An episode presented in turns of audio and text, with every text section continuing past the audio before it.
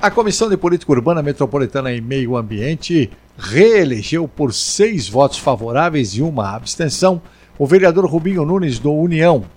Ele foi novamente escolhido para o cargo de presidente do colegiado e irá conduzir os trabalhos em 2024.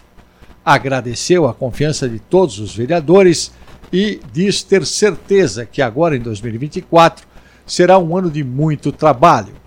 Ainda nesta quarta-feira, com seis votos favoráveis e uma abstenção, foi eleito o vereador Fábio Riva, do PSDB, para vice-presidência da Comissão de Política Urbana neste ano. Formada por sete vereadores, a Comissão de Política Urbana Metropolitana e Meio Ambiente estuda e opina matérias com temas urbanísticos.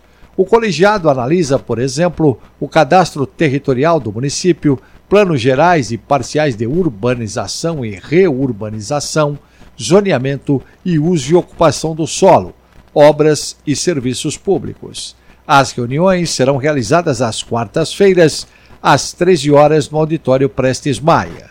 Os componentes da Comissão de Política Urbana são vereador Rubinho Nunes, do União, reeleito presidente, vereador Arcelino Tato, do PT, vereador Danilo do Posto de Saúde, do Podemos, vereador Fábio Riva, do PSDB, vereador Marlon Luz, do MDB, vereador Rodrigo Goulart, do PSD, e vereadora Silvia, da bancada feminista do PSOL.